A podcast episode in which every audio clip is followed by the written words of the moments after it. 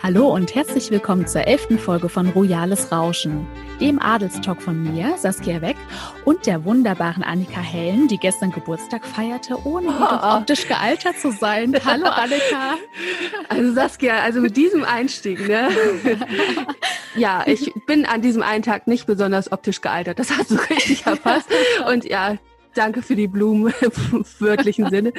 Und auch danke für das schöne Geschenk. Ja, mir wurde sogar was mhm. von Saskia geschenkt. Also ne, da sieht man, auch hinter den Kulissen haben wir durchaus Kontakt und äh, ja. äh, freuen uns an den Geburtstagen und den schönen Erlebnissen im Leben des anderen. Das stimmt. Nicht Saskia? Ja, und man wünscht der jeweils anderen doch nur das Beste. Das stimmt. Genau. Und ja. Annika, man muss ja wirklich den Hut vor dir ziehen. Du bist ja erst, ich darf es, glaube ich, jetzt noch verraten, erst 31 Jahre alt geworden. Hast dir doch schon eine beeindruckende Karriere hinter dir. Hast dich mit deinem Adelsblog adelswelt.de selbstständig gemacht und dir in der Verlagswelt einen Namen als Adelsexpertin gemacht. Was hast du dir denn jetzt fürs neue Lebensjahr vorgenommen? Boah, das ist jetzt eine Frage. Ich habe mir gar nichts vorgenommen. Also eigentlich bin ich ganz zufrieden, so wie es ist. Und ja, mein Alter, in meinem Freundeskreis bin ich seit Jahren 29. Wir sind irgendwie, ich war jahrelang 19, da war ich 29. Also es weiß auch keiner, wie alt ich wirklich bin. Jetzt hast du es ja ähm, so mehr oder weniger richtig ausgeplaudert. 31 ist jetzt die Zahl, die im Raum steht. Ähm, ich habe gestern mit meiner Patentante telefoniert, die wusste auch nicht, wie alt ich geworden bin. Wie alt bist du jetzt wirklich? Und meine Freunde schreiben immer nur 29. Weil es weiß wirklich keiner, wie alt ich wirklich bin. 31 ähm, ist, glaube ich, auch nicht die richtige Zahl, Saskia, die du da hast. Nee, ich dachte 31 nee. ist das neue 29. Nee, also das stimmt leider nicht, aber ähm, oder noch nicht oder wie auch immer. Aber ja, ich glaube nur mein Mann und ich wissen inzwischen nur noch, wie alt ich bin. Aha. Weil der das mich auch nicht vergessen lässt. Ja, das ist so ein Insiderwitz. Jetzt tappe ich im Dunkeln. Ich habe ich hab mich aber nicht verrechnet, oder? Ach Saskia, wenn ich das jetzt aufklären würde, lass uns doch lieber über das andere wichtige Geburtstagskind ja, ja, reden. Ja, du hast ja recht, genau. Du warst ja diese ja. Woche nicht das einzige Geburtstagskind. Einer, der auch wirklich offen ausplaudert, wie alt er geworden ist, ist ja Prinz Philipp. Ne? Unser Lieblingsprinz, der feierte am 10. Juni seinen 99. Geburtstag. Das muss man sich wirklich mal vorstellen. Und da bekam er auch zu diesem Anlass sehr viele Glückwünsche über Social Media, nicht wahr? Ja, also ich habe mich ja besonders gefreut, dass es ein Foto gab. Das ist ja jetzt auch nicht so besonders.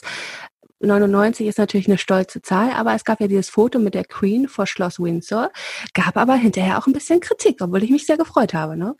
Ach ja, ich habe es auch gehört. Angeblich äh, wurde er da reingefotoshoppt und äh, die, das Licht-Schatten-Verhältnis hat nicht gestimmt. Aber du, ganz im Ernst. Also mir war das relativ egal. Ich fand, es war ein authentisches Foto. Man hat ja sogar seine mhm. beiden Hörgeräte gesehen. Also ja. ist doch wunderbar. Ja, ich habe mich auch gefreut. Die Queen guckte zwar ein bisschen verkniffen, aber ich meine, an, wir haben ja immer noch Corona-Krise, jetzt kann sie auch nicht ihr strahlendes Lächeln zeigen. Und ich glaube, die haben sich einen ganz schönen Tag gemacht. Das heißt ja, die haben sich ein gemeinsames Dinner gegönnt. Mhm. Also anscheinend, äh, Philipp kocht ja übrigens übrigens gerne mal selbst, aber an diesem Aha. Tag stand er wohl nicht selbst am Herd. Und die haben sich wohl leckeres Essen gemeinsam gegönnt und dann die ganzen Glückwünsche von der Familie über Telefon und Videochat genossen. Ja, das ist doch schön. Prinz William und Herzogin Kate waren dabei, Prinz Charles und Herzogin Camilla und natürlich auch Prinzessin Eugenie, die eigentlich, ich finde, die persönlichsten Glückwünsche verfasst hat äh, ja. in den sozialen Medien.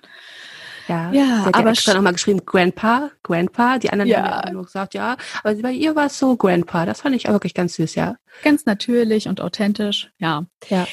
Aber schlaflose Nächte dürfte dem Regenten Paya nach wie vor so ein Prinz Andrew bereiten. Ne? Das Justizministerium der USA stellte beim britischen Innenministerium einen Antrag, um Prinz Andrew zum Thema Jeffrey Epstein befragen zu dürfen. Laut The Sun soll er sich bislang geweigert haben, mit New Yorker Staatsanwälten über den pädophilen Ring zu sprechen. Kannst du denn für unsere Zuhörer noch mal kurz zusammenfassen, warum Prinz Andrew jetzt so in der Bredouille steckt? Ja, also ich glaube, die meisten haben es inzwischen auch mitbekommen. Also Prinz Andrew ist ja ein guter Freund von ähm, Jeffrey Epstein gewesen, diesem Milliardär aus New York, der einen Sexhandel betrieben hat, sich immer junge Mädchen rangekarrt hat, die ihn erst so ein bisschen massieren sollten, dann ging das aber in eine ganz andere Richtung. Und jahrelang haben die Mädels geschwiegen, beziehungsweise einige haben sich tatsächlich an die Polizei gewarnt, aber das verlief dann immer so im Sande, weil, naja, Jeffrey Epstein hatte ja auch die nötigen Mittel, ähm, dagegen vorzugehen. Und nun ist das natürlich alles so ein bisschen hochgekocht und gerade in Verbindung mit Prince Andrew natürlich sehr publik geworden, weil ich glaube, hierzulande kannte Jeffrey Epstein gar keiner. Und ja, wie du schon gesagt hast, die Justiz hat sich beschwert, dass er da nicht kooperieren würde. Jetzt hat aber Andrew zurückgeschossen. Er hatte dreimal angeboten, ähm, für Zeugenaussagen zur Verfügung zu stehen. Und es ginge der Staatsanwaltschaft wohl nur um Publicity. Fand ich auch eine interessante Aussage, das mit Publicity in Verbindung zu bringen. Dann hat aber wieder der Staatsanwalt gesagt, nein, man hätte Andrew tatsächlich öfter angefragt und er hätte gesagt, oder beziehungsweise über seine Anwälte mitteilen lassen, dass er auf keinen Fall kooperieren würde und auch nicht zur Verfügung stehen würde. Also steht so ein bisschen Aussage gegen Aussage. Es ist so ein bisschen juristisches Ping-Pong. Ich glaube, für uns und auch für die Hörer ist es gar nicht mehr so genau äh, durchzublicken, wer jetzt eigentlich die Wahrheit sagt. Und ja, auf jeden Fall, wenn man sich jetzt mal äh, die Geschichte und die Schicksale der Opfer anguckt, ist es, glaube ich, schwierig, jetzt auch damit abzuschließen, wenn es einfach da immer noch keinen Abschluss gibt, auch von juristischer mhm. Seite. Ich finde auch Prinz Andrew wirkt überhaupt nicht mehr äh, glaubwürdig. Es gibt da ja auch dieses mhm. desaströse TV-Interview, das er da mal gegeben hat zu Ach, dem Thema. Ja. Ne? Das kann man sich derzeit auch angucken äh, im Rahmen von dieser neuen Netflix-Dokumentation, mhm. die derzeit ausgestrahlt wird. Und da könnte man ja wirklich auf den Gedanken kommen, der leidet an Gedächtnisverlust. Er sagte, er hat diese Virginia Jeffrey, äh, die damals 17 war, als sie mit ihm mhm. äh, zum Sex gezwungen worden sein soll, äh, kann sich gar nicht mehr dran erinnern, die überhaupt getroffen zu haben. Dabei gibt es doch auch ja. ein Foto, wo die beide zusammen drauf sind. Genau, und es gibt ja auch diese Zeugenaussage, dass der ehemalige Mitarbeiter von Epstein die beiden ja im Pool gesehen hat. Und mhm. es ist alles so ein bisschen unglaubwürdig und ja, er tut sich damit keinen Gefallen, Überhaupt weiter nicht. diese Mauer des Schweigens zu erhalten, weil ich glaube, auch wenn natürlich seine Schuld noch nicht bewiesen ist, ich glaube, in vielen Köpfen gilt er bereits als schuldig. Mhm. Also ich glaube, viele, selbst wenn er jetzt unschuldig äh, da rauskommt, diese Sache wird er nicht mehr los. Und dadurch, dass er da auch nicht kooperiert, zieht er das alles noch um Längen weiter. Und wir werden, glaube ich, jetzt weiter jede Woche irgendwie ein kleines weiteres Detail in dieser Sache lesen. Und es wird keinen Abschluss geben so schnell. Ja, wir bleiben auf jeden Fall dran. Mhm. Offenbar unfreiwillig in einen Skandal verwickelt ist die deutsche Adelige Corinna zu sein Wittgenstein. Die erhebt ja im spanischen TV gerade schwere Vorwürfe gegen das spanische Königshaus.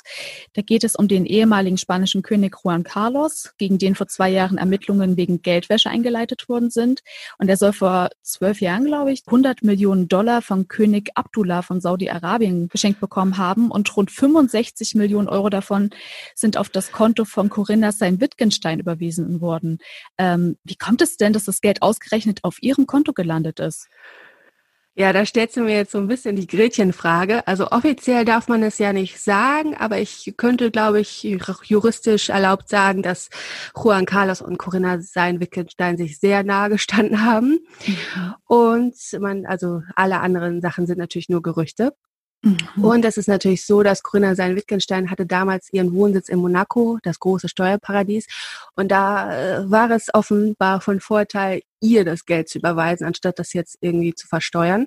Heißt es, also alles unter ja, Vorsichtsmaßnahme, was wir hier sagen. Aber mhm. ja, da sind halt so Verbindungen und jetzt ermittelt halt die spanische Justiz, das oberste Gericht in Madrid, ermittelt jetzt gegen Juan Carlos, der ja immerhin schon 82 ist und versucht jetzt rauszukriegen, was dran ist an der Steueraffäre, an der Geldwäsche und ja. Ja, es sieht nicht so gut aus für ihn. Nee, in dieser äh, spanischen TV-Sendung hat sie ja auch was von Morddrohungen erzählt, die sie jetzt bekommen hat.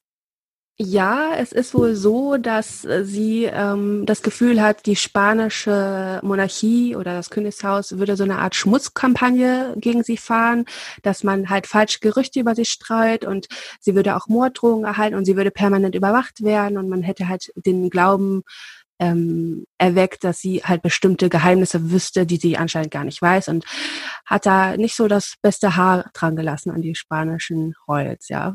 Und hat jetzt vor allem auch rechtliche Schritte gegen das spanische Königshaus eingeleitet. Also da werden wir garantiert auch noch von hören. Genau.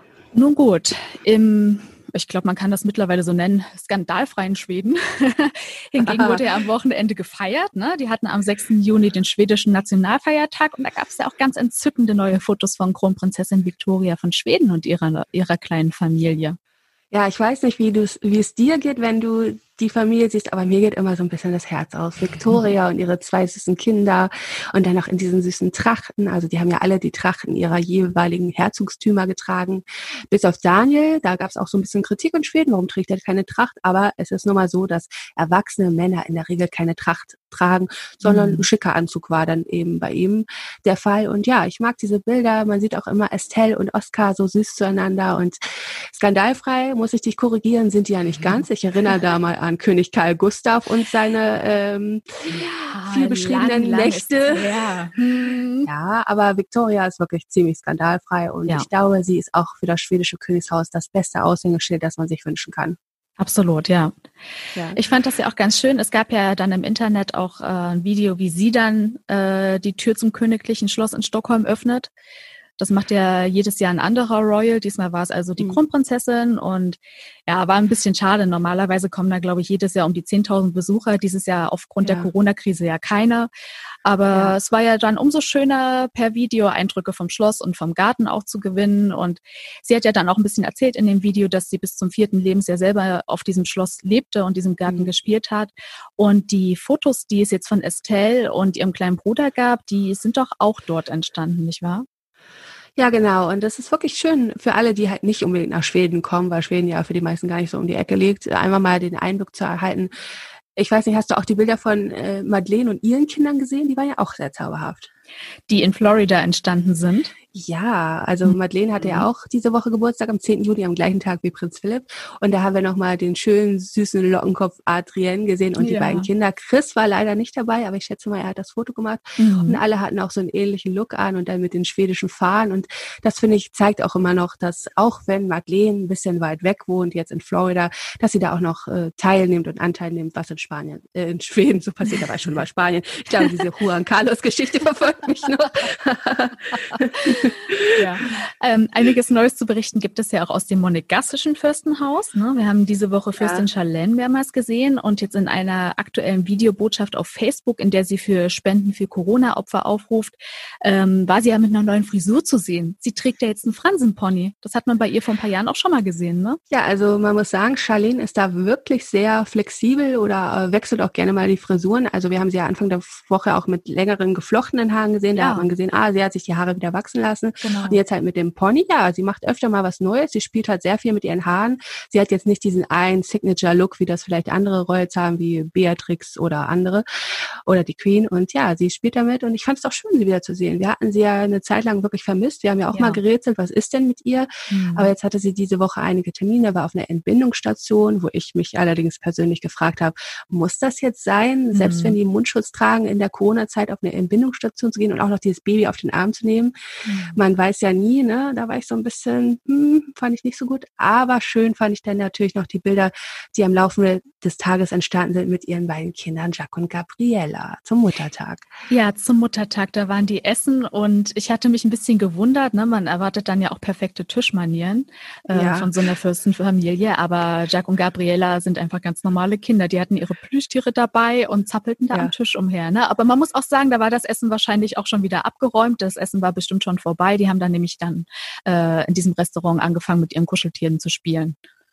Ja, oder die haben noch aufs Essen gewartet, so oder so. Also man sieht deutlich, da ist die Erziehung viel lockerer als Fürst Albert noch Kind war, hätte es solche Bilder auf keinen Fall gegeben. Also da saßen die Kinder Kerzen gerade am Tisch, haben auch nicht gesprochen, wenn es ihnen nicht erlaubt wurde, sozusagen. Und Albert und Charlene erziehen ihre Kinder ganz anders. Und das finde ich auch eigentlich ganz gut, weil der Ernst des Lebens wird auch die beiden, vor allem ja auf Jack, noch früh genug zukommen und dann diese ganz entspannten Bilder zu sehen, gerade auch während der Corona-Krise. Das ist für viele Monegassen natürlich ein Highlight. Ja, Fürst Albert hatte ja diese Woche auch nochmal mit dem Ernst des Lebens zu tun. Und zwar ist seine mhm. Cousine gestorben, ähm, Elisabeth Anne de Massy. Die ist im Alter von 73 Jahren an einer noch nicht bekannten Todesursache im Krankenhaus gestorben. Und äh, das nimmt ihn sicherlich sehr mit. Die hatten doch so ein enges Verhältnis. Genau, also mal nochmal zur Erklärung. Elisabeth Anne war die Tochter von Antoinette Grimaldi, der Schwester von Fürst Renier, die ja damals auch gerne den Thron gehabt hätte. Man kennt, glaube ich, die Geschichte noch. Und die hat ein enges Verhältnis. Sie war auch die Patentante von Prinzessin Stephanie. Und ich, ja, 73 finde ich, ist jetzt auch noch kein Alter. Mhm. Also wenn wir uns jetzt auch mal Philipp nochmal vor Augen führen. Und das ist natürlich ja tragisch, dass man dann schon wieder Abschied nehmen muss von jemandem, den man so gern hatte. Vor allem seine Eltern leben ja auch nicht mehr. Und dann noch die Cousine, mit der man ein enges Verhältnis hatte. Das ist natürlich sehr traurig. Ja, sehr.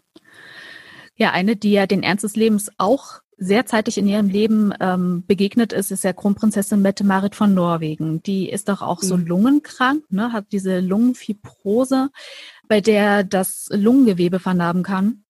Mhm. Ähm, aber die zeigt sich ja außer sich vor Lebensfreude, muss man sagen, in den letzten Wochen in den sozialen Netzwerken.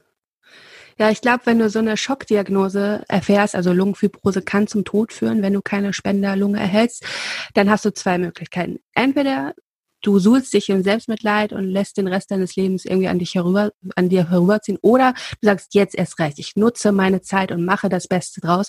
Und das finde ich ist bei Mette Mare der Fall. Man sieht sie ja immer mal wieder mit der Familie draußen beim Skifahren. Jetzt hat sie vor kurzem, hat sie sich am Webstuhl gezeigt. Das fand ja. ich auch irgendwie ganz skurril und süß.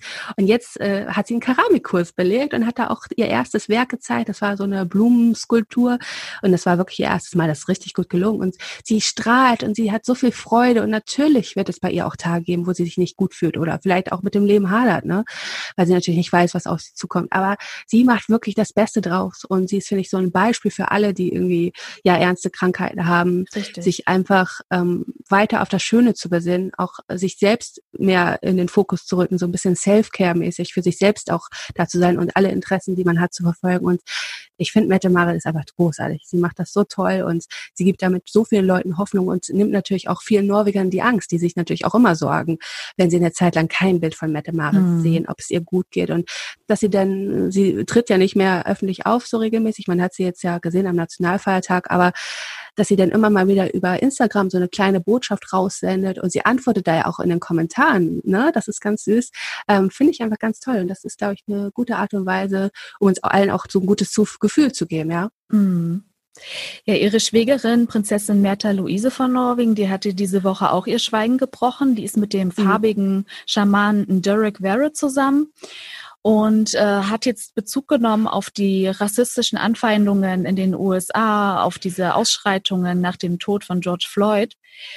Ähm, und da hat sie so ein bisschen erzählt, ich glaube auch das erste Mal in der Öffentlichkeit mhm. ähm, über ihre Beziehung zu äh, Durek Verrett, ähm, mit dem sie, glaube ich, so ein bisschen über ein Jahr jetzt zusammen ist. Und äh, ich fand das ganz schlimm. Sie hat ja erzählt, dass Freunde ihm zum Beispiel vorwerfen, ein Lügner zu sein, ne? wahrscheinlich nur ja. aufgrund seiner Hautfarbe und dass auch Leute in hohen Positionen sich geweigert hätten, ihm die Hand zu geben.